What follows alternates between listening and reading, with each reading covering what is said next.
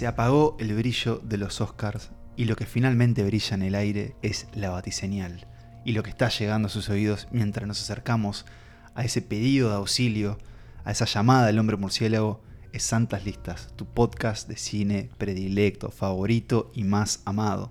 Mi nombre es Pablo Estarico y me acompañan en este viaje hacia la Baticueva y hacia Ciudad Gótica, Emanuel Bremerman ¿Cómo están, queridos amigos? y Nicolás Tavares. Hola Pablo, hola Emma, un placer estar en este Bati episodio. Bienvenidos a un nuevo episodio de Santas Listas, el segundo de la sexta temporada, en el que hemos decidido enfrentar a los múltiples Batmans o Batmanes. El, eh, el- multiverso Batman. el multiverso Batman que, que ha sucedido básicamente desde fines de los 90. Ahí, De los 80, De los todavía. 80, 80. tiene razón usted. Ahí está el corte.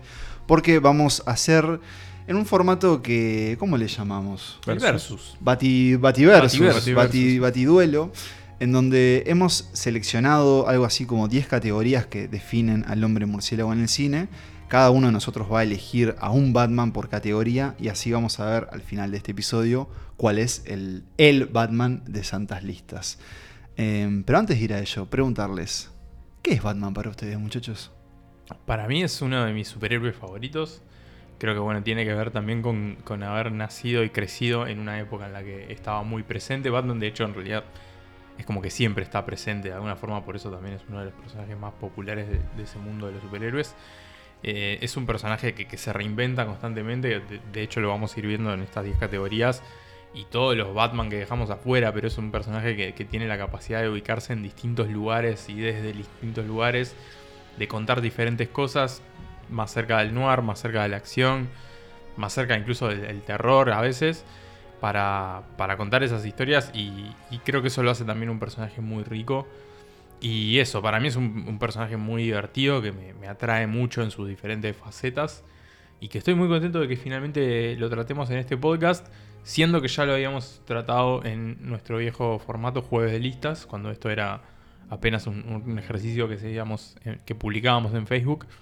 Y de haber tenido a Robin como mascota de este podcast durante las primeras Es temporadas. cierto, es cierto. es cierto. De hecho, no- bueno, nuestro nombre viene de, del Nunca le mundo hicimos Batman, ¿no? sonor, además. Es cierto, eh, Santas Listas era la idea de, de, bueno, como... De ese Robin diciendo Sí, Santas listas, Batman. Santas Listas Batman, eh, es cierto. No eh, tenía nada de, de religioso el nombre, en. No, no, aunque en un momento coqueteamos momento con coqueteamos. alguna idea por Afortunadamente optamos por el Qué laicismo. suerte que pasó algo que nos dijo, che, quizás este no es el camino. Eh, pero sí es cierto, gracias por, por traer ese recuerdo.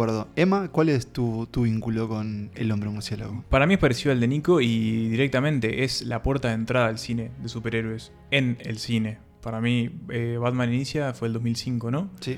Fue, si no me equivoco, la primera película de este estilo que viene. ¿No habías visto las de Spider-Man? Ah, claro, me había olvidado, claro, Sp- Spider-Man fue previo, sí, sí, no, tenía Spider-Man. en Pero de DC. Pero, pero ahí va, de DC. Salvo no, que haya ido a ver Catwoman. ¿sabes lo que había pensado? Como yo, yo fui a verla al No, cine. yo- ¿Sabes lo que, lo que estaba pensando cuando dije en X-Men? Que por Mm, ejemplo las de X-Men claro. son previas, se, se toman a veces como un poco, ¿no? El punto de partida para esta ola de superhéroes junto con las de Spider-Man. Bueno, Quizás las había visto. Podríamos decir en la que, casa. que- que el, el señor Michael Keaton es de alguna forma Mm. eh, el, El padre de la criatura. Sí, germinal. eh, creo que lo vamos a ver igual después en las categorías. Pero ahí por lo menos tenés el recuerdo de estar viendo Batman Sí, Inicia. y creo que tengo, tengo una anécdota que ya la conté acá, creo. sí, es maravillosa. La Poder- puedo contar de Yo creo que puedes repetirla porque el público se Es de lo mejor que me ha pasado en el cine, que me pusieron una porno en vez de Batman Inicia.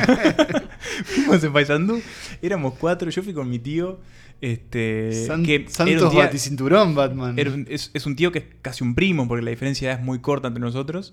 Y bueno, de repente empezó algo que evidentemente no, No no, era- era, la película de Christopher Nolan. no ¿verdad? era el mejor detective del mundo. Eh, y bueno, ta, fue un- es, es una. Citando a, citando a Shaggy. Como ustedes, como creo niños de los 90, mi vínculo también con Batman es, es el de la devoción y el fanatismo.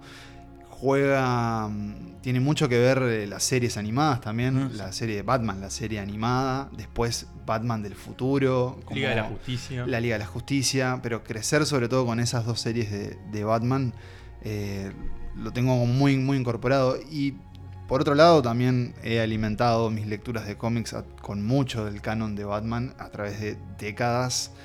Eh, y creo que ahí también está la respuesta, ¿no? Es uno de los grandes mitos, como, como Superman, como los, los superhéroes más antiguos, que están desde hace muchas décadas. Sí, de hecho, van, 100 años. van a eso mismo, van hacia el siglo de estar contando sus historias, entonces son como estos mitos modernos. Y el otro motivo creo que también por el que hay una cierta admiración y fanatismo a Batman es que es uno de los superhéroes más... eh, O Sí, sea, más... sí. eh, o sea, simplemente lo ves y, y tipo irradia confianza, seguridad, miedo, que obviamente es lo que quiere emitir. Eh, y hay un, te- hay un tema del diseño del superhéroe que, que eso, que, que lo hace creo que eterno y también lo ha hecho renovable, ¿no? La oscuridad trae mucho también. ¿no? También eh, el sacrificio, ¿no? Esta idea de la misión de Batman contra, contra la justicia creo que es Y muy, esa contagiosa. De, la justicia por mano propia, ¿no? Que bueno, Mm. que también muy, muy. Sin duda. Incluso también el cuestionamiento a Batman, ¿no? Porque creo que también hay una, una idea de, de- de maduración cuando lo empezás a comprender un poco más y también podés justificar de que estamos hablando de un justiciero, de una persona que sufre de problemas mentales. Digo, el clásico contraargumento contra Batman, además de que es un millonario y con todo eso. En fin, varias de las cosas que creo que lo hacen interesante, pero eso, que lo ha hecho renovable. Tenemos, por lo menos en nuestra lista, tenemos a seis Batmans que van a estar eh, compitiendo en hoy. En este Bativersus. Y sin más, creo que vamos a escuchar algunas palabras de alguno de ellos. Sí, y comentar nada más que vamos bueno, la, la- la excusa, digamos, por lo Ah, que también claro. estamos haciendo esto, y es que hay una nueva versión de Batman todavía en los cines al momento de grabar este podcast. Sí, y va a seguir cuando lo estén Va a escuchando. seguir también. y que bueno, que reavivó también el interés por un personaje que siempre está, pero que bueno, que este año particularmente ha tenido un renacer y que también está asociado con otra película aledaña, digamos, de hace un par de años que, que bueno, que también llamó la atención al, al Bati-Universo. Así es. Eh, así que sin más, vamos hacia Ciudad Gótica. Vamos.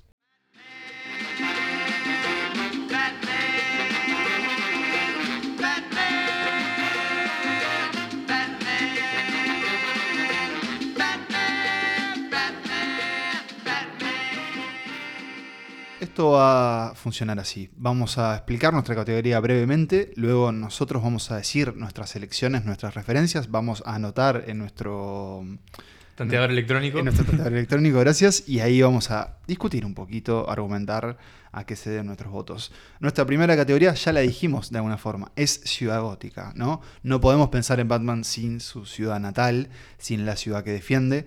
Eh, y sin la ciudad que de alguna forma lo llevó a ser quien es, ¿no? Porque es esa ciudad repleta de crimen donde sucede el asesinato de sus padres, Marta y Thomas. Thomas, Wayne, y de ahí provoca, bueno, el camino de Bruce hacia Batman. Entonces, cada uno de nosotros va a elegir una ciudad gótica vista en el cine y eh, el Batman que corresponda a esa ciudad va a llevarse un puntito.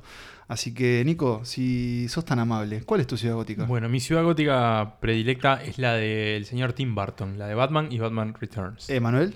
La mía es la última que vimos en el cine, la de eh, Matt Reeves, de Batman. Bien, la mía 2022. también es la de Tim Burton, eh, vista en las dos primeras películas de Batman con Michael Keaton. La- hasta ahora, digo, no está bien que diga primeras porque vuelve el señor Keaton sí, va a próximamente. volver ahora este año. Entonces, señores, tenemos dos puntos para Keaton y un punto para Pattinson. Creo que en nuestra selección, Pablo, tiene que ver con, con la identidad y el, y el carisma propio que agarra en las películas de Barton, ¿no? Esa- ese estilo bien, bien art deco, con, con esos edificios altísimos, con esas caras talladas como en, Mm. que son como parte de los edificios, los, neones. Tiene una estética súper definida y súper particular. Bien, es como muy Tim Burton, pero al mismo tiempo está como adaptada a este, a este universo de, de Batman. De hecho, creo que tiene muchos puntos de contacto con, con- la de Reeves también, que también apela un poco al, al Art Deco y a, y a ese estilo un poco como medio fantástico, ¿no? Como una ciudad que es, es posible, pero al mismo tiempo es como media alucinada de alguna forma. Pero creo que, bueno, Barton eh, lo, lo hizo como... Fue un pasito más allá todavía, ¿no? Para sacarla de esa realidad. No podría haberlo dicho mejor en, en este tándem de voto hacia Keaton. Sí quisiera agregar que al menos a mí mm, me recuerda, digamos, e- este diseño de la ciudad me recuerda a un tipo de cine que hoy ya no se hace, ¿no? Eh, que esta idea de construir una ciudad falsa eh, en un estudio gigante, en este caso creo que no sé si fue en Londres, que la construyeron.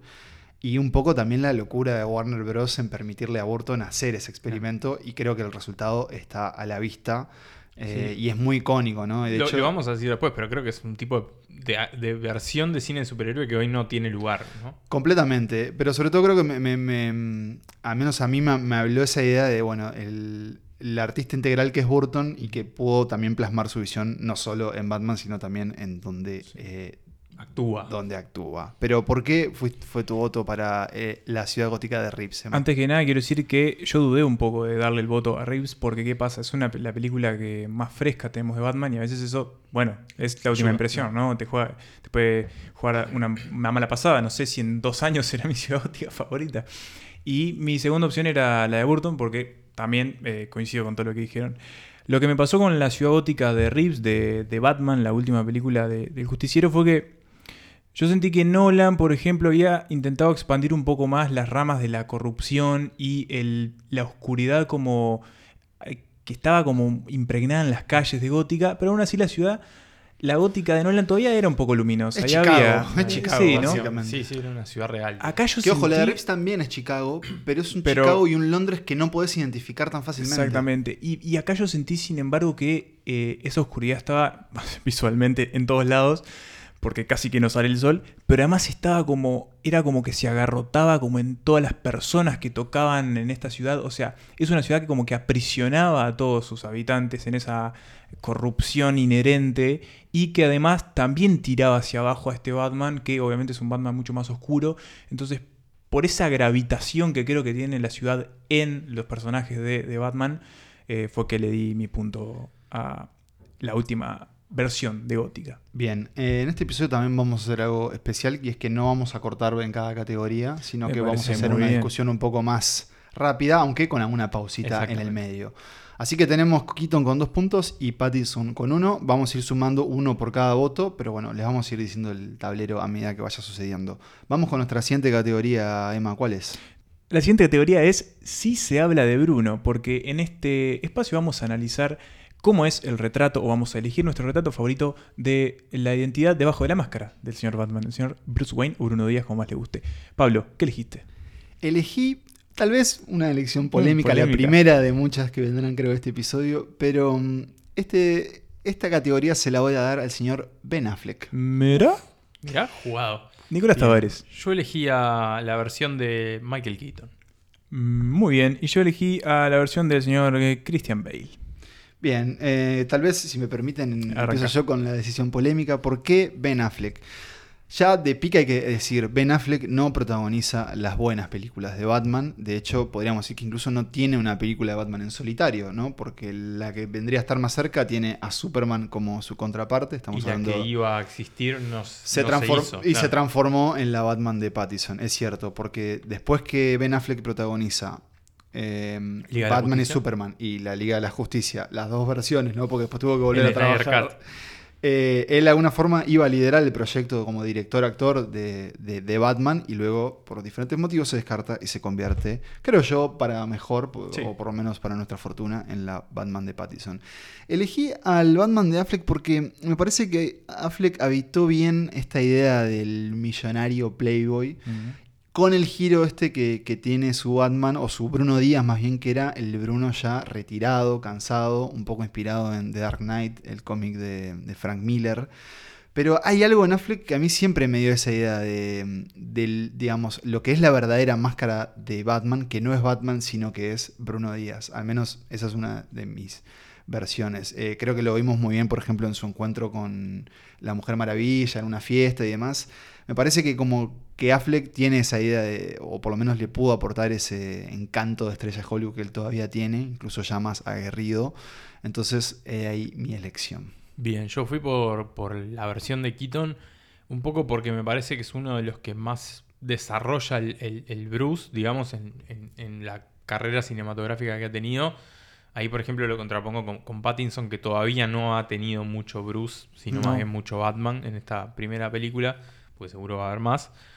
Y, y además de que, de que es el que lo desarrolla durante más tiempo, también hay una, una exploración de, de- de su vida y de su personalidad y de, y de por qué hace lo que hace, que es muy interesante, que plantea básicamente que, que él está igual de loco que el guasón o que el Es que pingüino. Keaton me da un poco loco. Tiene Claro, un tiene poco cara de loco, sí. Un poco con, con esa, como esa idea, ¿no? De que, bueno, Batman en realidad también está bastante trastornado y por eso hace todo esto, por fuera de los traumas, ¿no? Digamos, obviamente disparado por, por lo, que, lo, que, lo que es su historia de origen, que es la muerte de sus padres.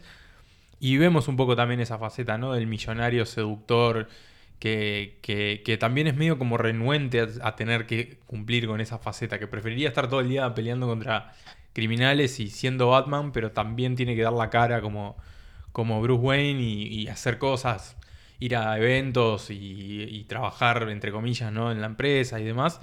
Y me parece que juega muy bien con, con esa dualidad. Y, y, Keaton es muy encantador de por sí, además, aunque esté todo el tiempo haciendo piquito en la, en la, en la película. este, me parece que tiene una muy buena dinámica con la gente que lo rodea siendo Bruce Wayne y no solo siendo Batman. Y, y, le creemos el, el encanto también con, eh, con, los personajes femeninos. Eh, claro, ¿no? en el caso de Keaton. Exactamente. Emma, ¿por qué el señor Christian bueno, Bale? Yo elegí a Bale mmm, simplemente, creo, porque en algún sentido es el que más tiempo tuvo para desarrollar su Bruce Wayne. Es el que más películas ha tenido hasta el momento, son tres. Es el que conocemos eh, antes de Batman, o sea, lo conocemos a él siendo Bruce Wayne. Eh, un Bruce Wayne eh, un poco corrido de la sociedad también, ¿no? Que estaba como en este plan medio linchera al principio.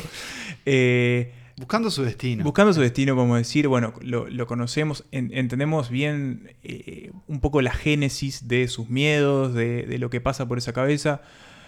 Conocemos también su vuelta, digamos, su apogeo como el héroe, lo que pasa detrás de ese, héroe. También vemos lo del Playboy, creo que es algo que está bastante presente a pesar de la seriedad que tienen estas películas, ¿no? que es algo que las atraviesa. Vemos a este Bruce Wayne más Playboy que va hasta fiestas, que incluso hasta se enfrenta, por ejemplo, recuerdo en The Dark Knight, al Joker o aparece como Bruce Wayne y, y de manera muy socarrona, en ese momento bastante tenso.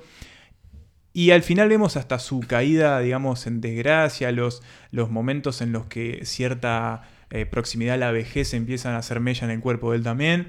Y digamos, hasta que conocemos su retiro, podemos decir, ¿no? Entonces, por ese desarrollo temporal y por esa. Eh, por lo que le permiten también al personaje de Bruce Wayne en esta trilogía de películas, es por lo que elegía Bale. Bien, y entonces brindamos con un fernecito eh, para despedir a esta categoría y bienvenir a la siguiente.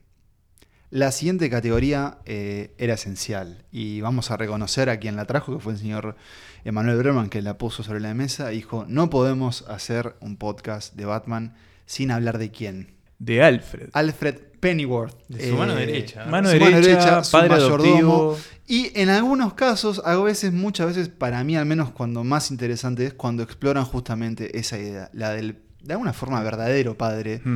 de, de Bruce. Bruce. Así que vamos a elegir eh, al Alfred, que de alguna forma le va a dar el punto a, al Batman. Nico, ¿cuál es tu Alfred? Bueno, yo me quedo con Sir Michael Caine. Muy bien, el señor Michael Caine de la se trilogía lleva de, de, de Christopher Nolan. Emma, ¿cuál es el tuyo? Coincido, yo me quedo con el señor Michael Caine. Bien, yo le voy a dar mi punto al señor Jeremy Irons. Eh, vamos con entonces con el señor Michael Caine, que entra en esta categoría dándole dos puntos a Christian Bale. Quitándose la galera. Quitándose la galera. Bueno, acá creo, no sé además si, si, vos coincidís conmigo, pero pasa algo medio parecido con lo que con tu argumento al respecto de, del Bruce Wayne que, que, más suma. Creo que, bueno, al tener tres películas, también podemos ver más de, de, de Alfred. Y es, en realidad también es en comparación, ¿no? Si uno compara a todos los Alfred que, que fueron apareciendo, es uno de los que más tiene para hacer también, mm. ¿no? El, el, de las películas de Barton, por ejemplo, está presente, pero es como ahí muy ocasional su participación. En los últimos tiempos se le ha empezado a dar como un poquito más de, de, interés a la figura de Alfred por fuera de es el mayordomo de Batman. Y creo que, que, hay algo de eso también. En, uno de los puntos de quiebre es la, la, el trabajo de Michael Caine, que bueno, que también vemos que es un hombre con, con un pasado turbio, que tiene su, su, que está torturado también por las cosas que a él le tocó hacer se empieza a jugar con esa idea de, bueno, es de alguna forma el padre de, de, Batman, el, el encargado de, de, crear a Bruce Wayne, de ser su, su, apoyo en los momentos más críticos, desde su niñez hasta su adultez. Y, y vemos a, también un Alfred que, que bueno, que, que, tiene un vínculo emocional muy fuerte también con lo que, con lo que hace Bruce y también con lo que pasa con Batman, ¿no? Mm. Como, bueno, siempre Alfred es uno de los pocos que sabe quién está abajo de la máscara pero acá entra en juego como esa dualidad, se preocupa tanto por Batman como por Bruce. y tiene ese momento memorable, ¿no? El Why do we fall, ¿no? ¿Por qué caemos? Que creo que ahí ya, ya de por sí es, Mm. es la ventaja que, que los demás tienen que descontar cada vez que aparece. ¿Saben por qué lo descarté a Michael Caine? ¿Por Pero qué? necesito que me refresquen la memoria. Pero Alfred en esa trilogía no le oculta una información crucial a Bruce. Sí, qué mala carta de- Eso. de, Rachel. No Rachel. se lo puedo perdonar. No se lo En- puedo en algún perdonar. sentido, bueno, o sea, si seguimos como su línea de Lo hace- pensamiento, lo hace para protegerlo. Pero Eh, es humano y por lo tanto puede errar. Yo coincido con todo lo que vos dec- decís, Nico, y además le agrego de que es un Alfred que en muchos casos es eh, está sentado en el mismo lugar que el espectador respecto a lo que pasa con Batman. Pienso en el final, por ejemplo, de la trilogía. Nosotros eh, conocemos lo que sucede luego a través de, de él. Y mm, en muchos casos también está muy vinculado y es eh, el vehículo para traer también lo importante que es en esta trilogía y en la historia de Batman, la historia de los padres y de la familia Wayne, ¿no? Y hay un momento que a mí me, me emociona muchísimo y, y todavía me pasa, que es cuando... Es un spoiler, pero lo siento, son películas viejas, lo lamento. Que es cuando Los padres de Bruce se mueren. Sí, no, no, pero cuando él está en la última película de la trilogía, él va, está frente a las tumbas y se quiebra, le dice, pensando que, que Bruce estaba muerto, dice, le fallé y es como que siento todo el dolor de ese hombre que le dedicó su vida a criar a este huérfano y, y la verdad que no puedo no, no, no quererlo yo, tipo de padre o de abuelo, lo que sea, es... Es como un, un- un personaje muy, muy interesante y muy, muy conmovedor para mí. Sí, eh, el Alfred de Michael Caine hizo llorar a varias personas, tal vez me, me incluya. Y tal vez mi voto haya sido un poco estratégico. eh, me imaginé que vendría. estás metiendo. Me imaginé que vendría eh, a Michael Caine a llevarse esta categoría. Eh, me parece que tenemos que, de todas formas, eh, hacer referencia al señor Michael Gao, ¿no? Quien fue Alfred en cuatro películas de Batman, ¿no? Eh, Claro, todo el- De alguna forma en- con tres Batman diferentes. La primera generación de Batman. Sí, no, justifi- la- sí justificar un poco por qué reemplazar al actor, más que eh, simplemente porque lo querían ahí o por su carisma. Aunque un Alfred muy, creo yo, contenido, ¿no? Simplemente es como el más mayordomo de Claro, todos. Y bastante la- lateral a veces, ¿no? Bastante. Eh, más bien está ahí porque tiene que estar ahí. Yo mi voto se lo doy a Jeremy Irons por el carisma de Irons, por la idea de que me quedé con ganas de ver una película con ellos dos, porque de nuevo, las películas con Affleck, o en este caso con Irons, son casi que de las peores, eh, algunas cosas a favor en el cine Snyder, pero dentro de todo bastante malas. Eh, pero me pareció que merecía el reconocimiento porque sí siento que fue una excelente decisión de casting. Un poco, tal vez no tuvo la oportunidad que tuvo Michael Caine, pero creo que le podríamos haber dado a Irons, eh, digamos, ese material con el que jugar. Y es además un Alfred bastante joven. Joven, Y canchero, ¿no? de, Vigoroso, de digamos. armas tomar, esta idea Mm. que decía Nico que es cierto que la figura de Alfred también se le ha hecho más hincapié en su pasado militar, en su rol como estratega, Mm. como eso, como su aliado también en, la- en la- en el combate Sí, contra el, crimen el, con el guy in the chair, como dicen. Eso, eso mismo. Pero sería un placer tomar un té con cualquiera de estas dos Sí. figuras. Y acá quiero una lanza por el resto de la, de la Batifamilia, ¿no? Que, que ha tenido poca suerte hasta ahora en el, en el cine. En particular, eh, la figura de Robin. ha Cuesta sido mucho el Robin muy difícil cine. de, de lograr. Me la jugaría que lo vamos a ver en Combatison. Bueno, ¿eh? estaría bien. Igual también ¿Y hay, quién? hay que reconocer que, No, que es no una, que es una figura un poco extraña hoy por hoy en el cine, ¿no? Como esa idea del adolescente, del, del sidekick adolescente, Sí, ¿no? Ta- Pero... Tal vez solo se, digamos, se le permita de una mejor manera en los cómics. Y eso no está mal, no, está todo mal, porque no tiene todo que tiene ser. que adaptarse, tal cual. Pero bueno, el resto de la, de la Batifamilia en general. Sucede no lo mismo con Batichica. Sí, ejemplo, ¿no? tal cual. Bueno, Batichica va a tener una película Sí, próximamente en donde va a volver el señor Keaton. Y hablando del señor Keaton, está empatado con Bale con tres puntos cada Tres uno. puntos. Así que sigamos con este batiduelo.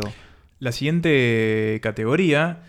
Eh, Nico, vos podés decirnos el nombre. Sí, tiene que ver en realidad con, con todo lo que hace a Batman más allá del traje, Los ¿no? La- gadgets. las baticosas, Las digámosle, ¿no? Todo eso- todos esos elementos que llevan ese, ese prefijo bati, que van desde las herramientas con las que el combate contra el crimen resuelve problemas y enfrenta a los villanos, hasta su, eh, digámosle, armamento, traje y también vehículos, ¿no? Eso, incluimos el, tra- el Incluimos traje. los Sí, sí, sí. Todo lo que, todo lo que sean objetos, Ah, sí, eh, todo claro. lo que figura en el testamento de. Batman, eso eh, son las baticosas. Exactamente. Voy a empezar yo. que dale, con- gusto. Me, me- me atrevo. Acá creo que te voy a hacer feliz, Pablo. No sé si vos vas a elegir lo mismo que yo, pero por la tendencia que está yendo, yo elijo a, a Batfleck. Ah, Batfleck. Mira, te voy a sorprender porque yo en realidad voy a elegir a Pattinson. Bien, y yo voy con, con el Batman de Nolan. Muy bien, bueno, repartido de nuevo. Bien. Mm, arranco yo con el más Dale, reciente. dale. ¿Por qué Pattinson? Creo que hay un poco de ese encanto que nombraba Emma, es lo que tenemos más reciente.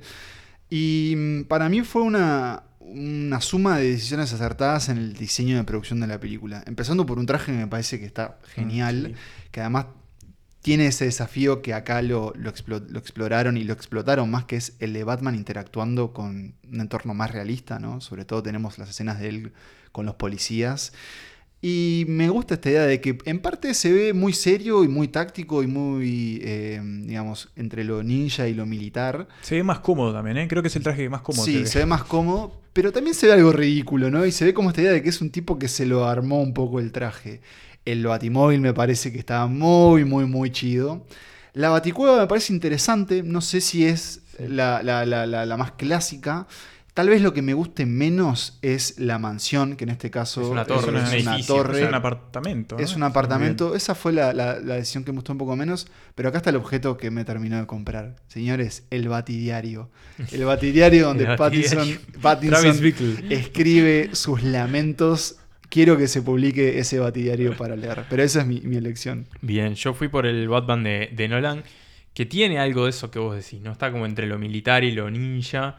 En este caso, bueno, tiene una pata militar muy fuerte también en, en su batimóvil, que es prácticamente un tanque de color negro, Armado hasta... armado hasta los dientes. Es que es un tanque pintado. Es un tanque pintado de negro, tal cual. Este, pero bueno, también creo que juega mucho a su favor que tiene la variedad de vehículos. Está la, la moto que él usa también en, en algún momento en, The Dark Knight. El, el Batwing, ¿no? Ese, como ese planeador, avión casi, que, que también aparece por ahí. Y me gusta mucho, bueno, también como el tema de los recursos técnicos, ¿no? Este es un Batman en el que la parte de millonario juega muy a su favor al momento de- del equipamiento y tiene ahí mucha tecnología también, ¿no? Sí, mucha, eh, incluso para quebrar la seguridad doméstica, Doméstica, ¿no? sí, ahí a veces se le, se le va un poco la moto. Y tiene además eh, un personaje que casi que funciona como Claro. otro artilugio Sí, tecnológico. Lucy Fox, que, que de hecho es un personaje bastante clásico en el... Morgan Freeman, ¿eh? Morgan Morgan, Freeman, Freeman. Morgan Freeman, sí. Morgan Freeman siendo Morgan Freeman, pero Sí. bueno, es un personaje que Sí. digamos que, que- viene Sí, del mundo sí, de los sí, cómics donde tiene ese rol. De hecho, su hijo es Batman en un momento. el Fox. Y que en el resto por ahora de las bativersiones no había aparecido. Hasta ahora tampoco lo, lo ha hecho en la nueva versión. Pero bueno, es una, una incorporación que, que- que enfatiza mucho esa pata del Batman tecnológico y con, con muchos elementos a su disposición para, para combatir el crimen. Así que creo que por variedad y por despliegue, este, este Batman de, de Nolan tiene, tiene este puntito. Con un traje que parece también bastante cómodo y me gusta mucho que vaya mutando y cambiando. Sí, va cambiando. Incluso dentro de la misma mejorando. película, ¿no? Que Mm, como que sí. sea como un trabajo en proceso todo el tiempo. Mm. Emma, Bien. contanos de Batfleck. Yo elegí a Batfleck porque siento que toma todo esto que dice Nico, eh, o buena parte de lo que dice Nico eh, que tenía el personaje, el Batman de, de Bale, y además lo lleva a un extremo, pero casi que paródicamente Sí. militar. Sí, sí, sí. Es una especie de todoterreno eh, que básicamente casi que mató a Superman en un momento. O Sí. sea, es implacable. O sea, yo siento que sueltan a Batfleck en Ucrania y expulsa a los rusos. Es como. y- Es una especie de topadora militar que de hecho tiene varias versiones de su traje, ¿no? Sí, Hay, sí. Tiene una versión más exploradora, Sí. que es Sí, un momento sí, que sí, se va al desierto. se va al desierto. Bueno, en los sueños, ¿no? Una cosa Sí. así. Tiene esta versión como súper metalizada. La y- armadura, la claro, esa- armadura. la armadura es muy buena. Y, y Y bueno, después después tiene, todo el tiene- diseño que vos decías de que, que llega desde, el- desde las versiones de Frank Miller, que a mí me visualmente me gusta Sí, mucho. es muy ¿no? interesante porque juega más con la, la idea de la tela y no tanto del, del metal o del Kevlar, que, Sí, que claro. creo que incluso eh, Pattinson y, y Bale sí lo explotan Sí, más. sí. El de ellos es más bien como un traje de superhéroe, el, Sí, el claro. de Batfleck. Es más con, cercano. ese, con ese murciélago gigante, ¿no? Me encanta. achatado y medio gordo. encanta. Eh, Como- como eso, Como Batfleck. sí. como, como Affleck, que yo siento que eso es el, Bat, es el Batman de nuevo, ¿no? Haciendo eco de lo que hizo Frank Miller, el Batman más robusto, implacable, y, y siento que todos sus artefactos de a la vuelta hacen que eso sea cada vez más imparable de nuevo. Casi mata a Superman, es medio insólito. Muy bien. Eh, ojo con Affleck. ¿Quién hubiese dicho que de a poco se va posicionando? Pero esto sigue reñido. Tenemos otra categoría en esta lista de 10. Exactamente. Capaz hacemos una pausa. ¿Cómo ¿Saben no? por qué? Porque quiero escuchar a Batfleck. Dale. Do you think Lex Luthor is the white Portuguese? I can't see that he needs the income from imported arms. Regardless, I'll need to put a leech in his house, and I'm gonna need the suit. The Bat interrogated six people and came away with nothing. It was Bruce Wayne that got the information. Well, Bruce Wayne can't break into Lex Luthor's house. Bruce Wayne won't have to. He's been invited. Y ya en la mitad de este batiduelo, que por ahora viene muy, muy peleado, después de esta categoría podemos hacer una apuesta a punto de- del puntaje, ya que estamos en la mitad, llegó el momento de meternos con la gente que se enfrenta a Batman. Los que están del otro lado, las fuerzas del mal, las fuerzas que de- del caos, del crimen, de, de la oscuridad, más todavía que la oscuridad de Batman, que ya es un tipo de por sí muy oscuro. Y que, bueno, son también parte clave de estas historias porque muchas veces un buen villano te puede hacer o deshacer la película, te la puede llevar a, a una categoría más de la que está o te la puede tirar Mm. para abajo. Así que bueno, muchachos, Villanos. villanos. Mi villano favorito, ¿quién es? Y yo mm, voy a pecar de obvio, pero voy a ir por el Joker de Heath Ledger, ¿no? Es como. Bueno. Quizás ustedes son más originales que yo, pero lo lamento. Mr. Wayne. No voy a elegir a Bane, pero me Voy a encantaría. elegir al Bane me de encantaría. Sí, no, me encantaría, pero mm, voy a ir con un voy a ir con una dupla y me parece que lo van a lo van a avalar. Voy a ir con la dupla del pingüino y Gatúbela, es decir, sí. el combo de Batman regresa. Bien, perfecto. Y yo voy a hacer un pequeño. eh, un podio, pero bueno, obviamente el voto va a ir solamente para quien está a- arriba. En el tercer lugar ubico a Michelle Pfeiffer y su. Catwoman de Batman Regresa.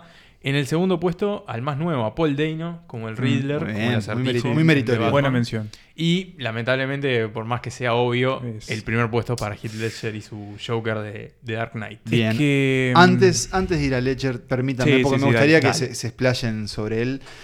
Em, elegí a, a esta, este combo desagradable en algún punto entre. Y muy sexual también. ¿no? hipersexual, y esto es algo que sí aparece un poco más con los años y no con los primeros visionados.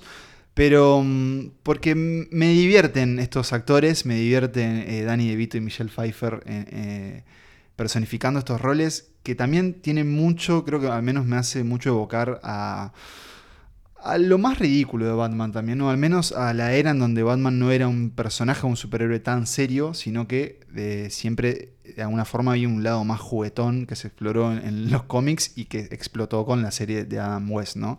Como algo más, divertido. Y creo que ellos lo tienen. También recuerdo que me daba mucho miedo Danny DeVito como, sí, como el me da mucho pingüino. miedo muy Mm. Es muy, muy desagradable. Con esa Em, baba negra que le cuelga siempre. Es una- No, y, y como dice Nico, hay muchas cosas en, en el desarrollo psicológico de esos personajes que no, no está bien, es bastante perturbadora, pero que al menos quería, quería darles mi voto. Y sobre todo también pensando que tal vez el mayor pecado de- de- del guasón de Ledger es que es- se convirtió en algo tan, tan, tan grande que eclipsa al propio Batman, pero que también eh, merece es- esos, estos votos que le dieron a ustedes y merece que expliquen por qué fue así. Y yo creo que está ahí un poco por eso que vos decís, ¿no? Es como de- es el eje de toda esa película, ¿no? Es el, se te van los ojos, no, no lo puedes Segui- evitarlo. seguimos hablando de, de- Seguimos del hablando guasón de de. Ledger hasta hoy. Es- Es una especie exactamente. de astro Sí, inevitable. sigue siendo ¿no? el, el estándar, ¿no? Para este personaje que también ha tenido muchas versiones, casi tantas como, como Batman ha habido. Incluso más, porque de hecho hubo una película propia del, del Joker. Y que de algún modo es, es como, como ese personaje en el que seguís pensando y que tiene esa cualidad tan caótica y tan como al mismo tiempo atemorizante que es como... O sea, es el caos puro, básicamente, que es algo que se dice en la película, de hecho. Y creo que eso es lo que lo hace tan intimidante y tan, tan brutal como, como enemigo y como personaje en sí, ¿no? Como tan magnético. Más allá de cuestiones obvias, como bueno, que, que haya ganado el Oscar, ¿no? Que ahí, bueno, uno el Oscar póstumo. póstumo, que uno tendrá que ver si fue póstumo, si ganó por póstumo o, o Mm. igualmente estaba bien dado. Y, y bueno, y es un poco eso, ¿no? Es como ese personaje que no te puedes sacar de la cabeza y que cada vez que lo ves te cuesta no despegar la mirada e incluso te, te pone en valor como la, la figura de Heath Ledger también, ¿no? Fue como, como un Mm. salto para él de alguna forma con respecto a lo que ha hecho hasta ese momento que también, bueno, lo hace tan, tan memorable. Sí, es, Es icónico. es y icónico, lo seguimos es- viendo en remeras hoy, hasta el día de hoy. Es ineludible, es icónico. Ya no se puede hablar de Batman sin hablar de esa actuación. Y para mí, eh, o sea, es una de las mejores actuaciones de la historia. O sea, si haces un repaso, pocas veces va a estar fuera Sí. de esa lista. Eh, y es eso lo que decía Nico, ¿no? Eh, es el- lo impredecible y atemorizante que puede llegar a ser algo tan caótico como esta especie de tornado suelto que no tiene ninguna intención más que generar eso. Eso, eh, caos. eh, sí, De daño por como el- el- la existencia Sí, misma del una- daño. Una, versión que convirtió incluso al personaje en un ícono también, Mm. ¿no? Porque, bueno, obviamente era un personaje conocido, como ese gran enemigo de Batman. Pero a partir de, de este Joker, Guasón, llamémosle como quieran, el bromas, eh, pasó a tener como un, un- como a ser una figura de la cultura pop todavía más, ¿no? Creo Sí. que eso también No, habla no, mucho de. No con el peligro que eso trajo también, ¿eh? También, por supuesto. Sobre todo con las ideas establecidas Sí, sí, en sí, ese tal- discurso que creo que alimentaron también un, Tal algún- cual, que algunas- bueno, después el Joker de, Joaquín Phoenix todavía como llegó Es a que otro paso. Yo creo que a mí, por ejemplo, pienso cómo me enfrento a cada uno. El Joker de Joaquín Phoenix sigue siendo como algo humano para mí. y Por eso quizás es menos... El tema del Joker de, de Ledger es que para mí es como una especie de cáscara donde adentro solo hay una cosa negra que... ¿De dónde salió Bueno, esta? es que hay un gran atractivo en su secretismo, ¿no? Y creo que ahí eso es un acierto en, en- Sí. en Nolan y en todos, en esta idea de que nunca podemos saber quién Claro. es este Sí, ni guasón. dónde que también salió, viene de los ni- cómics, ¿no? Este, y que bueno, se apoya en eso también para darle como una aura media sobrenatural. I took your little plan and I turned it on itself. Look what I did to this city with a few drums of gas and a couple of bullets. Hmm? You, you know what I noticed? Nobody panics when things go according to plan. Even if the plan is horrifying. If tomorrow I tell the press that, like, a gangbanger will get shot, or a truckload of soldiers will be blown up, nobody panics because it's all part of the plan. But when I say that one little old mare will die, well, then everyone loses their minds. Repasamos entonces el tablero hasta ahora, al menos quiénes son los tres que lideran. Por un lado tenemos a Bale con 6 puntos, eh, le sigue el señor Michael Keaton con 4 y atrás el señor Affleck con 3. Me llama la atención de que todavía no hay ningún voto para George Clooney. Bueno, un, raro, ¿no? un actor que pidió disculpas varias veces por lo que hizo Por con las Batman. tetillas. Aunque yo reconozco en Clooney eh, que me entretuvo de sobremanera en, en viendo esas películas en, en mi infancia. Bueno, ¿no? sí, claro. Él y su galería de, de no villanos distingue dantescos. todavía. Sí, el señor frío. Sí. Vamos con la próxima categoría, muchachos. Vamos con la próxima categoría, que acá ya nos metemos con el tema más, con un tema más cinematográfico en, en el sentido de, de lo técnico, por decirlo de alguna forma, porque vamos a votar cuál es para nosotros nuestra mejor secuencia de inicio, cuál es para nosotros el mejor arranque de una película de Batman. Pablo, te toca empezar. Tal vez eh, me toca a mí ser la, la opción obvia ahora, pero mm, voy a ir con el señor Christian Bale. eh, aunque en realidad no con Christian Bale, sino más bien con el señor Heath Ledger, porque la secuencia de inicio que voy a elegir es el arranque de eh, El Caballero de la Noche. Comparto selección. Comparto selección, es la primera vez que una categoría queda cerrada y creo que era obvia, ¿no? Es una escena. eh, también, si hablamos de escenas icónicas, pasó algo con The Dark Knight, la segunda película de esta trilogía, pasó que quedó muy prendida eh, en, digamos, en la consideración a partir de un montón de cosas, ¿no? Tanto obviamente el personaje de- de- del Joker, pero también de cosas como esta, como esta escena que es un arranque en el que básicamente estamos viendo un, un golpe, ¿no? Un, Sí, un asalto. un atraco. El robo un banco que comienza con estas personas vestidas de payasos, eh, tirando ganchos de un edificio al otro, entrando eh, y generando como toda una suerte de juego de eh, espejos en algún sentido, de humo, eh, en donde finalmente, después de una gran entrada de una ambulancia, ¿es un camión, una ambulancia? Ahora yo no recuerdo. Mm, Es un ómnibus escolar. Sí, Un ómnibus. escolar. Que después se- se, ca- se camufla con otros. Se revela quién está detrás de todo esto. Es, es impresionante la escena, ¿no? Es impresionante y es Christopher Nolan eh, de alguna forma reverenciando al señor Michael Mann, ¿no? Mm, Porque eh, Hit o Fuego contra Fuego es la gran influencia del Caballero de la Noche y en un poco esto se ve acá en este inicio, que también tiene, por ejemplo, referencias a Stanley Kubrick, ¿no? Porque la máscara de payaso que The usa Killing. el Guasón hace referencia a The Killing de Kubrick y que ha envejecido simplemente de una forma maravillosa, porque uno ya sabe quién está detrás de ese robo, pero esa idea del guasón eliminando a sus propios cómplices eh, sigue siendo muy, muy eh, vistoso de ver. Y tiene esa cosa muy Batman de, de estos criminales y, su, y sus minions, ¿no? Como sus, Sí. sus em- empleados que, que son medios torpes, medios boludos y que, y que acá se ve muy bien y que es como algo que, que asocio mucho con Batman, ¿no?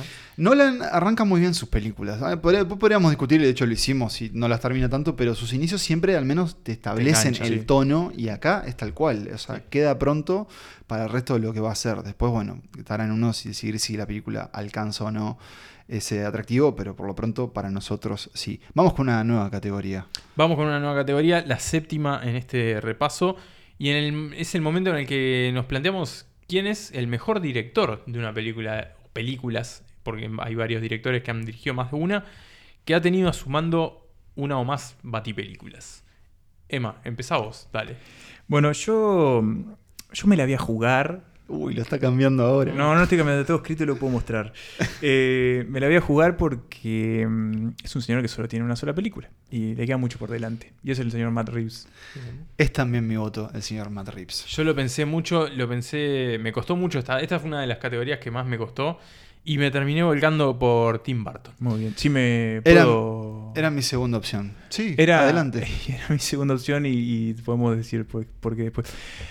Elegí a Matt Reeves, yo personalmente me pasaba eso, ¿no? Tiene solo una película, es bueno, puede- va a tener una más, seguramente tenga una trilogía, ¿no? Este, Ninguna está confirmada, aunque todos sabemos pero que va a ser así. Va a suceder, puede llegar a fracasar estrepitosamente, no lo sabemos. Pero a mí lo que me sucedía es que, claro, estamos viendo, por ejemplo, esta votación de que eh, por lo menos la trilogía del Caballero de la Noche ya sacó varios cuerpos. Es una trilogía que quedó muy asentada en lo que es eh, la cultura popular hoy. Como decía Pablo, ¿no? Hay remeras con sus personajes. La figura del Batman de Bale quedó muy. Y en este, La voz, La la voz y el cine en sí mismo, ¿no? Porque después de esta trilogía tuvimos todas esas versiones oscuras, realistas y Exacto, violentas o de los superhéroes. Habría que ver si para bien o para mal. También, pero sí, sí, claro. sí. Y que incluso, obviamente, las influencias llegan hasta este Batman de Reeves, ¿no? Pero entonces, a mí me pasaba que tenemos este tipo que, si bien tiene una trilogía que a nosotros nos gusta mucho, que es la del planeta de los simios, eh, y estaba Cloverfield también, ¿no? La, Sí. la primera. Tampoco que era como uno de estos directores que tenían todas las de ganar siempre, sea el proyecto que agarren. Tenía un Batman que podía también generar cierta polémica con algunos círculos. Tenía mucho para perder y tenía sobre todo ese legado, esa huella muy pesada de Nolan encima.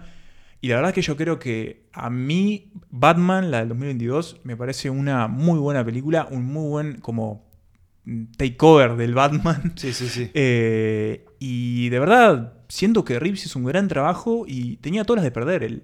Tenía todas las de perder. Es cierto que ah, yo siempre lo vi como un director muy competente, pero no como uno, al menos del que yo, por el que yo mataría, ¿no? Por el que corriera a ver sus películas. Mitad de tabla. Eh, alguien Pe- que está ahí. Sí, ah, pero eso cambió con el Batman. Y te explico por qué. Eh, leyéndolo y sobre todo viendo ahora en- entrevistas de Reeves, me encuentro con un director como, como muy integral, como muy consciente de cada una de las decisiones que hacen a esa película. Eh, obviamente tiene que haber una gran labor de producción, ¿no? Porque un director no es quien toma todas las decisiones. Pero sí siento, o al menos así parece, que la idea que él tenía se transmite en pantalla. Eh, y que de alguna forma supo manejar el tono y las referencias que quería, ¿no? como este Batman detective, como con alusiones al cine de David Fincher y demás, o a los policiales, a los no armas también de los 70. Siento que la transmitió muy bien y que al menos él está muy convencido en el Batman que quería hacer. Y por eso yo le quise, le quise dar el voto. Sin desmerecer que en realidad Burton también eh, fue un tipo que tenía tal vez el desafío más difícil en esa época, ¿no? Que era replantear o, o reconvertir a lo que significaba el- la idea de Batman. Y también lo hizo, ah, digamos, ninguna de las Batman consiguientes podrían haber existido, No. si- haber haber existido sin Burton. Pero me gustaría que me, me contaras vos, más vos, Nico. De Sí, eso. bueno, mi, mi selección en este caso, que fue la de, la de Tim Burton, tiene un poco que ver con, con eso, ¿no? Que hoy, hoy decía que es un poco una versión de una película de superhéroes que hoy no existiría, pensando como con el celo que los estudios cuidan estas propiedades intelectuales, ¿no? Como se le llama, y con la, con la apuesta generalmente más o menos segura que se suele hacer ahora con estas películas que son tan caras y de las que se espera que recauden tanto dinero como, bueno, terminan recaudando. De hecho, de Batman ya lleva más de mil millones recaudados, ¿no? Este. Me parece un poco que, que- que esta apuesta por un director con una voz tan única y tan particular, un estilo tan definido, también es una, una movida arriesgada, pero que acá funciona mucho.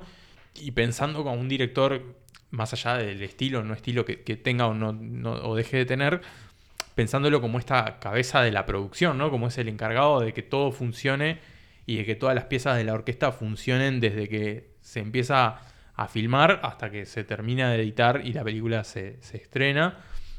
Me parece que es uno de los que lo hace con, con mayor talento y, que logra plasmar esa voz propia al mismo tiempo siendo como, como cuidando el, universo del personaje, tomando muchas decisiones creativas que por ahí pueden resultar llamativas para, el, para Batman, pero que acá funcionan muy bien, y generando un universo sumamente creíble y al mismo tiempo delirante y muy colorido, pero al mismo tiempo muy oscuro y generando una estética súper particular y una marca como de- de- de un estándar, digamos, para todo lo que vino después.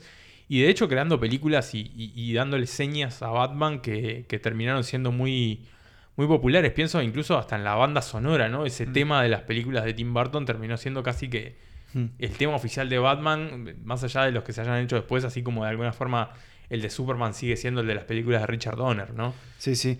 Y que además pudo con la presión del éxito, ¿no? Porque a partir de lo que genera Batman la primera, que además fue un fenómeno, eh, creo yo, para, para el cine de Hollywood, en el sentido que se convirtió en un, blockbuster imparable, en el que se, de alguna forma se alimentó esta idea también de nuevo de acompañar la película con juguetes en McDonald's y demás, digamos, había toda una parafernalia alrededor de esa Batman que cambió, creo yo, un poco el modelo de cómo pensamos las Y hasta películas. esa- Hasta esa, locura de que sea Prince el que hace parte de la Esas música. cosas, ¿no? aunque eso viene. que- ¿Sabes quién tomó esa decisión?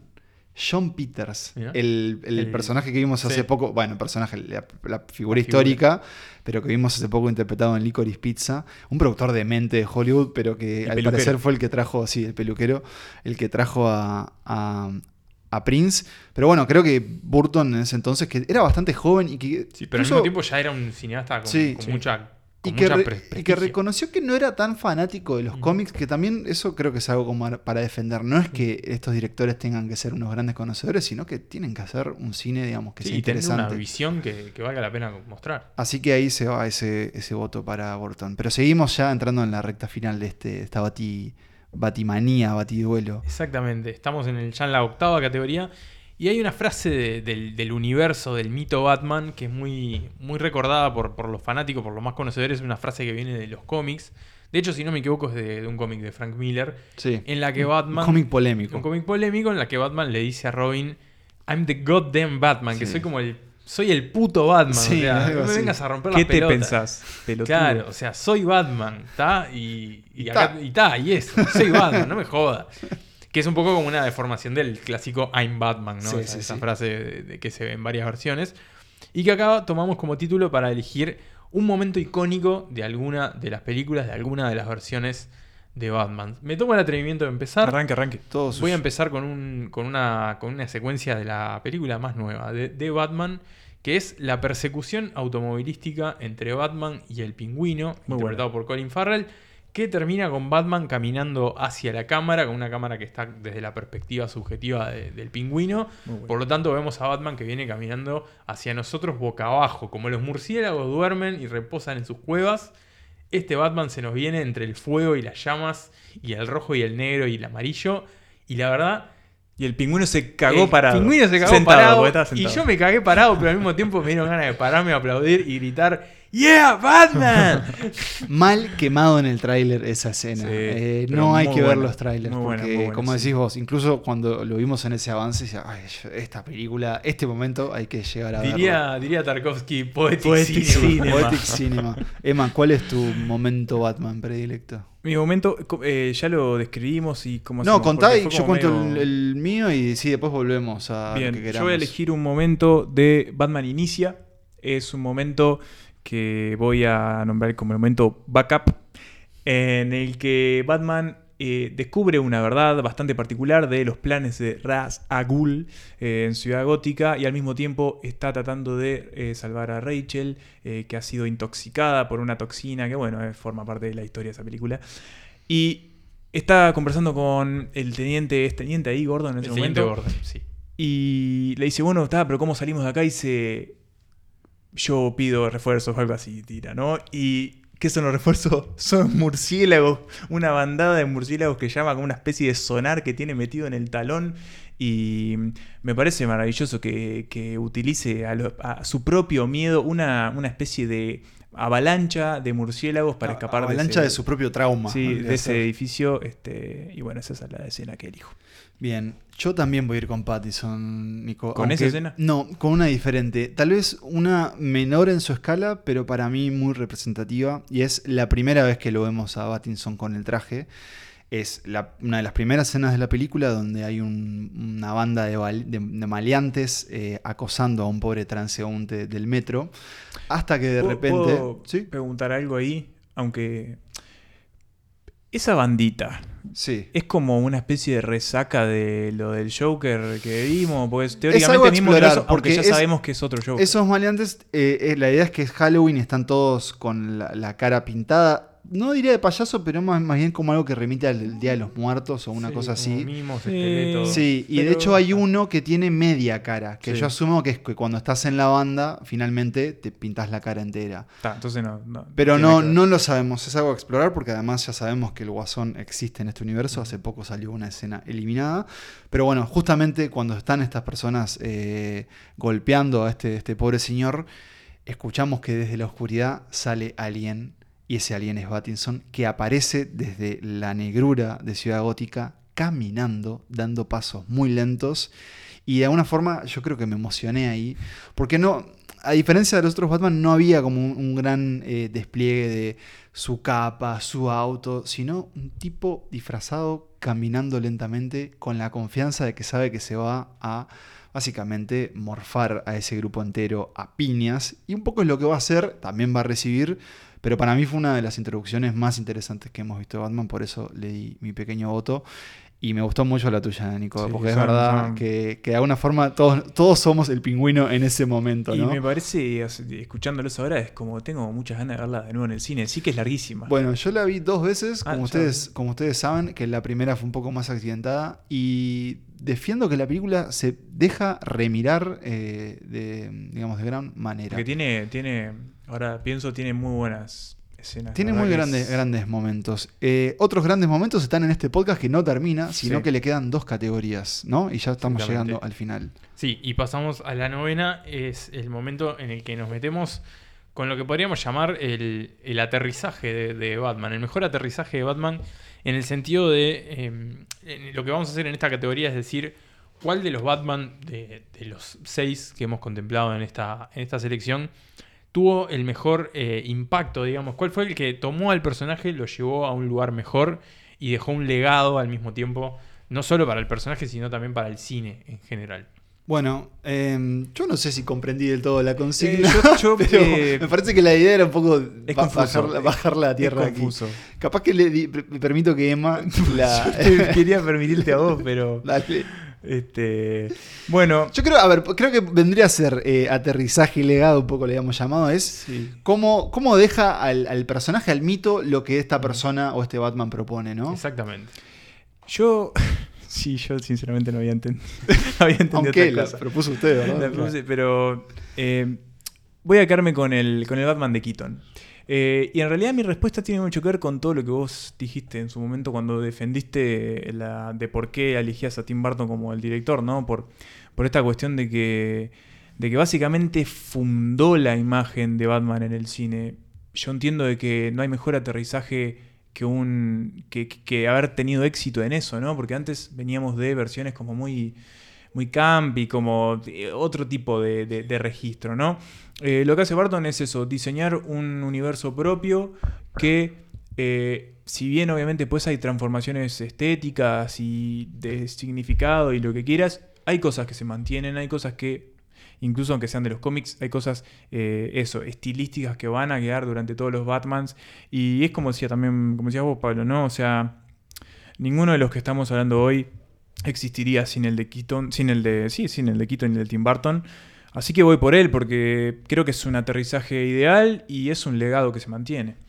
Bien, yo voy a ir por Battinson eh, y Ah, tal vez esté pecando de, de- de nuevo de cierto fanatismo fresco, pero me parece que al menos en mi caso hizo algo que no esperara, no esperé que hiciera. Y es que me devolvió el interés un poco en Batman en Ah. el cine. Un poco por lo que pasó con, bueno, todas las películas de Bale, luego lo que pasó con el Batman de Snyder. Yo sentía que ya no había nada más para agotado. decir, nada, sí. Y sin embargo, aunque siento que todavía queda mucho, por- le queda mucho por delante y como bien advirtió Emma, hay que ver para dónde, este, digamos, zarpa ese velero. Pero al menos a mí me devolvió ese interés decir, bueno, sí, ¿sabes qué? Está de más ir a ver películas de Batman en el cine. Está buenísimo ir a verlas, reverlas, está buenísimo que estén. Podríamos decir, bueno, ¿queda algo nuevo por, por, por contar este personaje, analizar? Yo pensaba que no, y sin embargo, en esta nueva visión, al menos yo estoy intrigado en volver. Siento que, como decían ustedes, tenemos creo que probablemente dos películas por delante, seguro. Entonces, eh, mi voto va por ese lado. Un legado todavía que es muy Por fresco construir. por Punto construir, suspensivo, claro. pero sí más bien un, un aterrizaje, creo Ahí que ahí está la idea, eh, muy exitoso. Bien. A mí lo que me pasa con, con el Batman de, de Reeves es que eso, todavía tiene como la, la- la puerta abierta, ¿no? Todavía ese camino por, por delante, que bueno, habrá que ver lo, lo que hace. Hay confianza, obviamente, en el, en el proyecto, no solo de parte de Warner, sino, sino nuestra. Y, el proceso. eh, eh, claro, entonces todavía tiene como ese signo de, de interrogación por delante, y no, no estoy haciendo un chiste con, con el acertijo. Este, y en mi caso en particular me falta volver a verla todavía. Bien, ¿no? bien, Siento bien, que cuando la vea de vuelta voy a tener Claro. ahí como, como, el, como el criterio más formado. Y, y si bien comparto contigo, Pablo, de que estamos como en una especie de, como de, de sobredosis de Batman hasta algún punto, y de hecho va a seguir pasando probablemente porque es un personaje súper popular y obviamente reditúa mucho.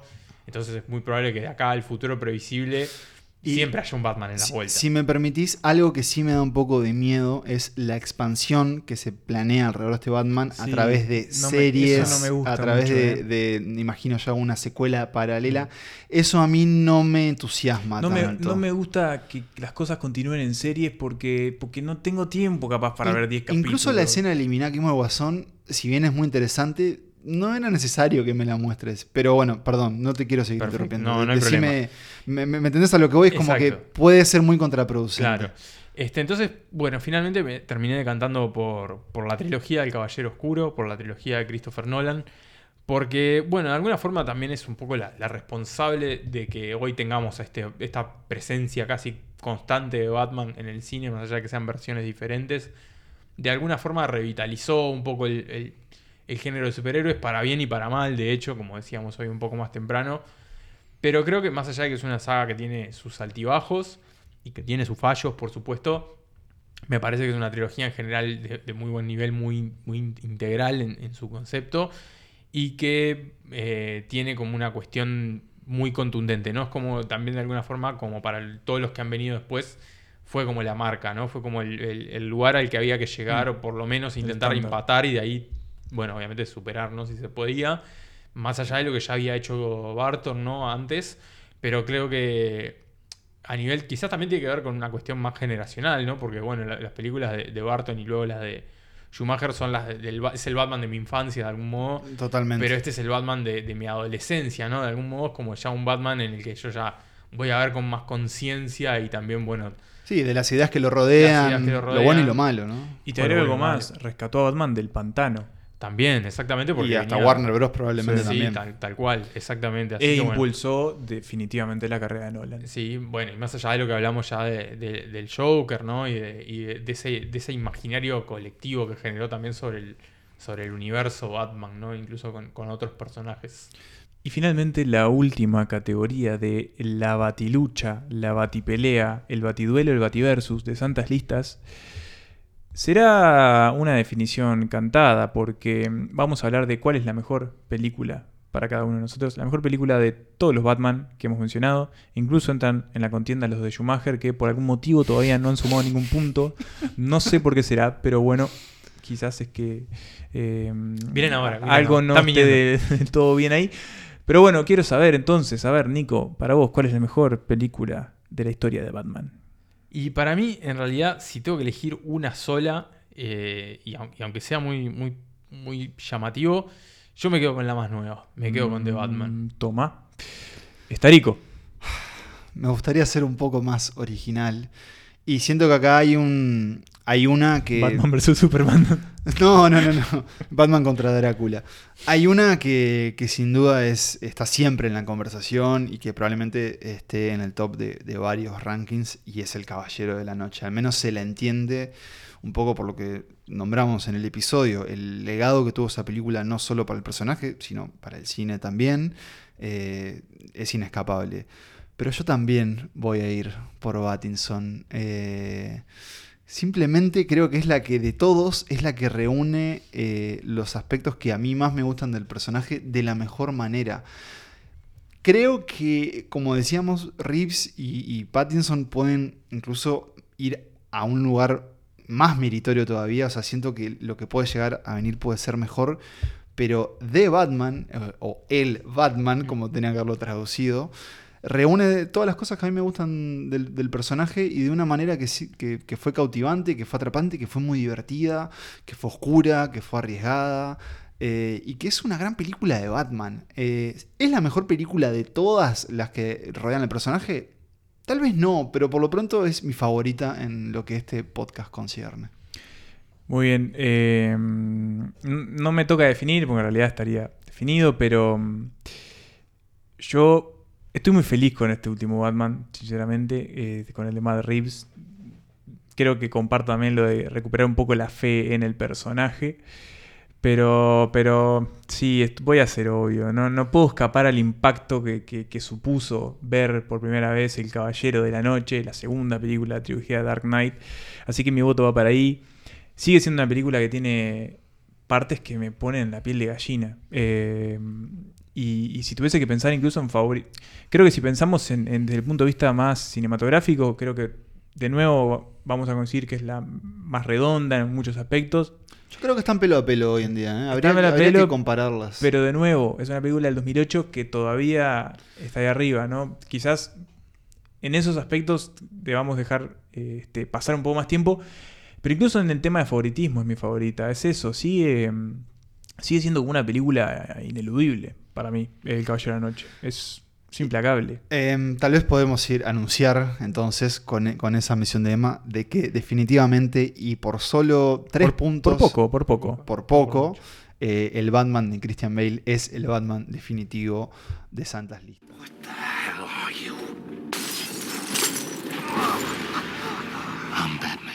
Llega a, este, a liderar este, este batiduelo un poco ayudado de El Guasón. Exactamente. Eh, Sí, hay sí, un sí. punto, Y de- y de- hay un quiebre en donde suma varios puntos justamente porque fue una película en donde este héroe tuvo un gran villano, como debe ser, y creo que eso lo impulsa hasta llegar a hoy. Y Y, además de que- desarrollo, ¿no? Son sí, tres películas. Y Nadie no, tiene tres y que no películas. Es es cualquier cierto. villano porque aparte es su gran némesis, ¿no? Que eso, bueno, también suma sus puntos. Completamente. Igual estoy de acuerdo con todo lo que dijiste de, de- de Batman. Este, Mm. Me pareció que, que es una película que, que reúne lo que esperaba de una película de Batman y que de alguna forma hasta ahora no habíamos tenido, ¿no? Sobre todo como la pata más noir y detectivesca. Y sorprende eso, ¿no? Y sorprende eso porque, bueno, obviamente es un cambio de tono bienvenido para todo lo que habíamos tenido hasta ahora de Batman. Batman que escucha Nirvana, además. Batman que escucha Nirvana. Más por ahí para el lado de la acción, ¿no? Incluso en las de, en las de Tim Burton, que, que tenían sus momentos, llamémosle camp, por decir de alguna forma Estrafalarios. estrafalarios. Este, pero creo que, que el Batman de, de Reeves y Pattinson tiene como, como a nivel temático y a nivel eh, visual y a nivel cinematográfico también me pareció como muy, muy redonda, más allá de ese gran monolito que es Dark Knight, ¿no? Que obviamente que. Yo Sí, que y- es eso, y- ¿no? y- Es el monolito 2001. Incluso Dark Knight Rises también, eh, yo creo que lo conté acá en este podcast también, pero con, con algunos amigos míos fuimos a Argentina a ver Ah, en esa IMAX. película en IMAX. eh, entonces yo siempre lo voy a atesorar de alguna forma como esa etapa de mi vida. Mr. I Wayne. was born in it. Eh, y si bien tal vez la tercera es no es la mejor, no, es el mejor cierre, sí creo que tiene momentos eh, bastante contundentes, bastante atractivos. Y, y algo que tal vez no lo, no lo- no lo nombramos tanto, pero Christian Bale es un actorazo. Eh, es un gran y llevó su cuerpo al límite, como suele hacerlo, en este caso a nivel de musculatura. Pero además, yo, sobre todo reviendo la carrera de estos actores, es muy difícil actuar como Batman, ¿no? Porque no tenés mucho en contra en términos de, De transmitir solo sí. con tus ojos, Bueno, boca. Y pienso en Keaton que, que No podía mover el cuello. En la primera, sobre todo, te das cuenta Sí. que gira todo entero el Claro. cuerpo así. Eh, En, las- en la, ¿cuál? en la de mm, El Pingüino, en el arranque, eh, es muy gracioso cuando va a hablar con. Cuando la ve por primera vez a Michelle Pfeiffer. eh, que no sé qué le dice. Ese tipo.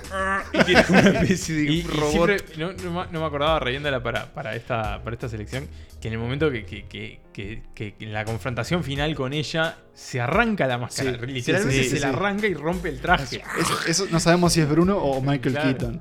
Pero sí, Keaton creo que siempre va, va, va a ser interesante vol- volver a verlo. Podríamos hablar uno por uno. Kilmer, bueno, eh, ¿qué decir de Hizo lo que pudo con lo que había. Hizo lo que pudo. Clooney, de nuevo, yo Clooney creo que Clooney, creo, Clooney se divirtió mucho haciéndolo. Sin duda le han haber pagado un buen fajote eso de batibilletes. De hecho, tenía la batitarjeta. Exacto.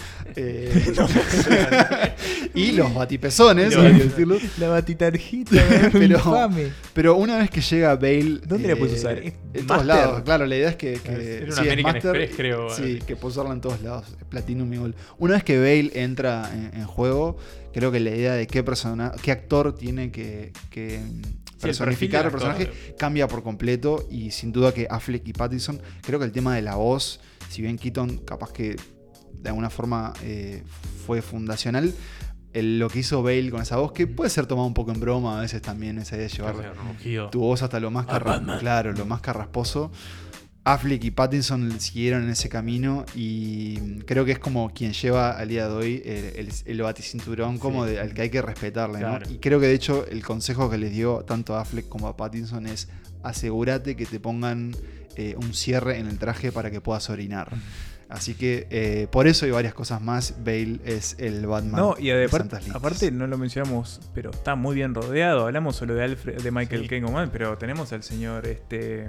Se me fue el nombre de. Sí, de ¿quién iba a ser? Ah, Gordon, usted está hablando del de señor Gary Oldman. Gary Oldman. Pero yo quería hablar de Killian Murphy, que Killian llegó, Murphy. llegó a probarse como Ahí- Batman. ahí en YouTube se encuentra el Sí, video del está la prueba de los dos, de Bale y de Killian Murphy, pero no daba, creo, con el papel. No. Estuvieron bien ahí con Bien esa elección. Un muy, muy, muy buen villano Sí. de El Espantapájaros, que, que sería interesante volver a ver. ¿Algo más que quisiéramos agregar? Que se vienen más Batmans.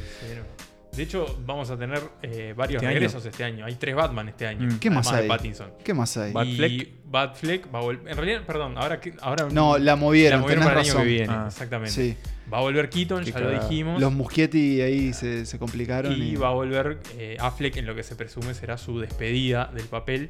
Que va a pasar algo raro que es como que Keaton va a volver a ser Batman en el universo DC porque va a estar en Batgirl.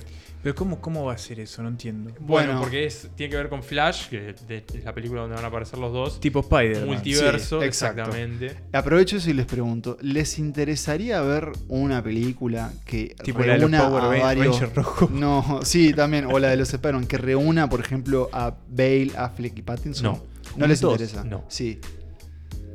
Yo qué sé, Ya capaz lo- voy. se hizo aparte igual. es Bueno, como- sabemos que el cine tiende, tiende, tiende para un camino que es el camino del dinero y Sí, yo no descarto sé. que veamos a Affleck y Keaton, tal vez Pattinson sí, no. Bale no vuelve a eso. Bale no se presta. Mm, por el billetín vuelven, No, vuelven no varios, sé. pero creo Igual que no, creo que imagino, Bale no. Imagino, no sé, Bale como pensando más tácticamente, Pattinson diciendo, esperen, no me manchen la escena del crimen, y Batfleck yendo tipo todoterreno. Quemando a- todo. quema- Bueno, eh, eso fue el segundo episodio de Santas Listas de la sexta temporada, este Bati episodio. Y lo que le podemos adelantar es que este podcast sigue, crece. Se viene la Santas Listas gira de 2022. Ya vamos a ir anunciando eh, algunas fechas próximamente. Y por lo pronto, ¿qué más les podemos Que se decir? anoten al grupo de Telegram, que se anoten a la newsletter, Todo eso. que se anoten a Eh, cosas. bueno, que nos sigan en Instagram, que nos sigan en Twitter. Y que si quieren no- colaborar con el podcast, pueden pueden hacerlo. hacerlo. ¿Cómo? Díganos y nosotros les decimos. Pasamos un número de cuenta. No, hay, hay varios caminos en, en- Abri- abrimos las líneas telefónicas de los 0800 para que. Hay, hay- hay varios caminos en que seguir. Señores, eh, nada más que decir, más que agradecerles por las opiniones, los puntos de vista vertidos hoy aquí en el estudio Paul Thomas Anderson. Eh, y decirles que fue una lástima no ver Batman con ustedes. Mm. Eh, así que espero que la segunda. Nunca vimos Batman juntos. Nunca vimos No. ninguna juntos, ¿cierto? Espero que la secuela de Reeves nos. La podamos ver todos. la juntos. podamos ver todos juntos. Y les pedimos a ustedes también, si se animan, si tienen muchas ganas, de que nos cuenten cuál es su Batman favorito. Lo van a poder hacer a través de Instagram y lo van a poder hacer también a través de Spotify. Si es donde están escuchando este episodio, presten atención, escroleen, que la pregunta está por ahí y nos pueden contestar. Y nosotros en el próximo episodio vamos a leer su respuesta. Una cosa más, eh, puntúennos en Spotify. Lo pueden hacer a través de los celulares. Sí. Le va a aparecer una cosa. O sea, solo está habilitado las 5 estrellas. Sí, es lo único que pueden solo, poner. Solo cinco. Este, Síganos, si no nos siguen ahí también. Si les aparece la opción de 4 o menos estrellas, no, no, la, No no la la pongan porque está mal. Es un virus. Borra el episodio Sí, si lo exacto. hacen. Así que Eh, bueno. Muchas gracias. Queda algo. ¿Te puedo pedir algo? Dale. Me gustaría que te despidas como lo haces en todos los episodios, pero con tu voz de Batman. Dale. Que viva el cine.